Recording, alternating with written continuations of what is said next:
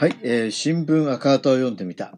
えー2021年、えー5月15日土曜日の新聞赤旗から読んでいきたいと思います。えっ、と、3面倒ですね、2020焦点論点ということで、東京五輪ありきでいいのかという、えーいう、そういう特集ですね。えーまあ、二人の方が、あの、まあ、インタビューに答えてますけれども、ちょっと時間の関係多分お一人しか読めないかと思いますが、えーえー真山仁さんというですね、小説の方ですね。ちょっと初めのところだけ読むと。開幕前70日を切る中、東京五輪パラリンピックが揺れています。新型コロナウイルスの感染拡大で開催可能か、問題点は何か、テレビドラマや映画になった小説ハゲッタ館の作者で小説家の真山えー仁さん、58歳と東京都医師会の尾崎春夫会長69歳に聞きました。ということで、じゃあ、真山仁さんですね。命守る決断は政治の役目と。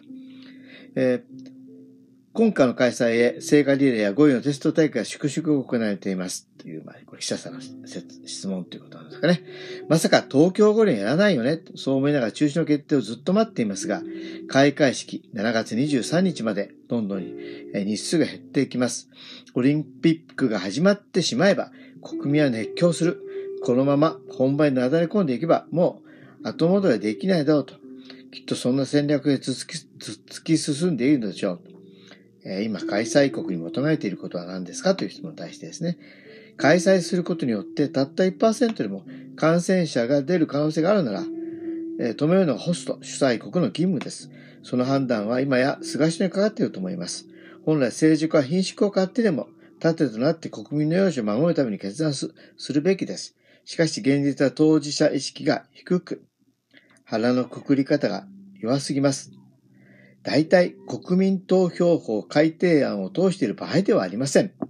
そもそも国々は戦後、国民の命を守ることを最優先に考えてこなかった節があります。高度経済成長期には郊外に目をつぶってきました。2011年の東日本大震災を見てもそうです。原発事故から10年経っても福島の帰宅困難地域をはじめ、被災地はほとんど復興していません。復興とは、以前の状態よりも豊かになることを表しています。そういう状況下で、アリバイのように聖火リレーや野球とソフトボールなどの数試合をすることで復興五輪と言えるのか。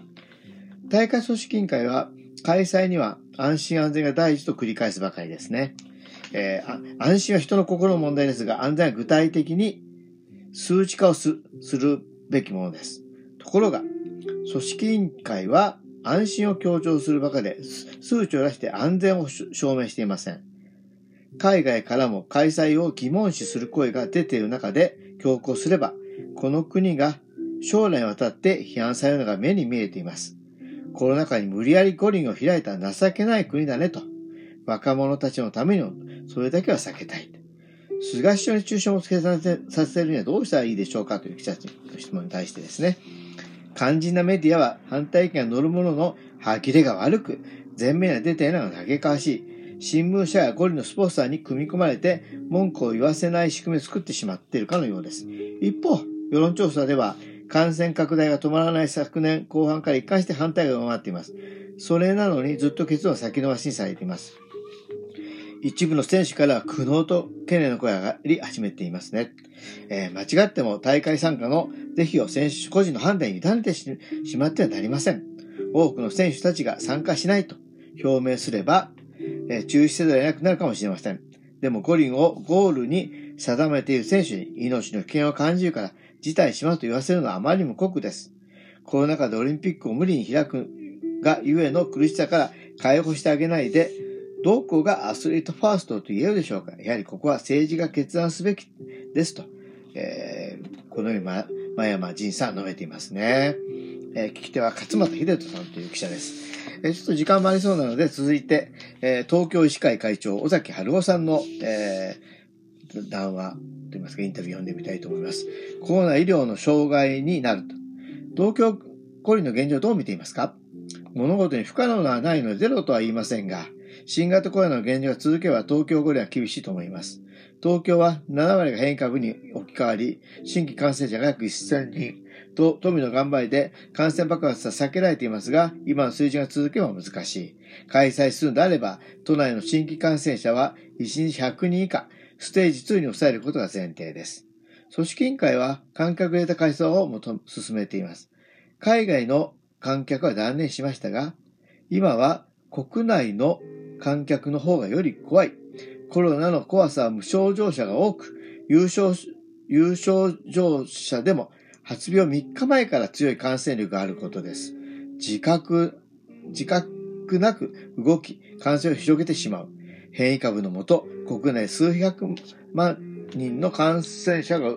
観客動きはどうなのか一目瞭然です。大会に1万人医療従事者が必要と言われています。私、組織委員会の橋本聖子会長に、コロナ医療の障害なことは絶対やめてほしいと言いました。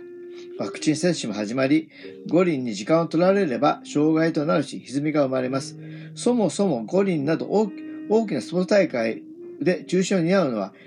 救急医療の医師、看護師たちです。熱中症や感染症対応など必要ですから、まさしくそれは今コロナの最前線で、えー、踏ん張り頑張ってくれている医療従事者です。組織費はスポーツドクターの確保をしていますが、多くは整形外科、えー、救急対応しきれるのかという心配が拭えません。組織は看護協会に看護師、えー、確保を要請しています。菅首相は現在休まれている方もたくさんいらっしゃるから可能だと。しかし今現場で働き、臨床感覚がある人でなければ詰まるものではありません。日本の水際対策が甘いと指摘されていますね。台湾では海外入国者は10日の強制隔離をしています。ホテルの部屋から出ただけで罰金です。日本はインドからの外外国人をようやく原則入国拒否としましたが、それまでは6日間のホテル待機だけ。さらに、それ以外の入国者は2週間の自宅待機や自主隔離に過ぎません。五輪も同じ。政府には選手の対策だけやれば十分大丈夫だという人がいますが、それは間違いです。五輪では海外から多くのメディアやスポスポンサーなど数万人の大会関係者が入国します。その対策がしっかりできなければ、五輪を機会に様々な変異株に入り、厳しい状況になりかねません。世界のコロナの現状はどうですか？心配なのはアジアです。インドとその周辺国の感染が急拡大し、東南アジアでも波及しています。南米やアフリカも抑え込めていません。アジアの五輪で仲間がどれだけ参加できるのか、参加できる国だけで行えばいいというなら、それは五輪のすでに外れています。どの国も参加できること、互いを思える気持ちこそが五輪の精神ですから。私には政府が思考停止に陥ったように思え、のように見えます。五輪を行えば国民が感動するなどの良い面しか見ようとせず、悪い面から、えー、目を背けています。問題大学の五輪で中止の想定すらしないのは考えられない。すぐに立ち止まって現状を見つめることが必要だと思いますと。えー、聞き手は泉民郎さんと記者の方ですね。まあ、その通りですよね。これ本当にこう、まあ、五輪中止してね、今、せっかりする人もいるとは思うんですけど、まあ、まあ、よかったっていうか、これ本当コロナ対策やってほしいと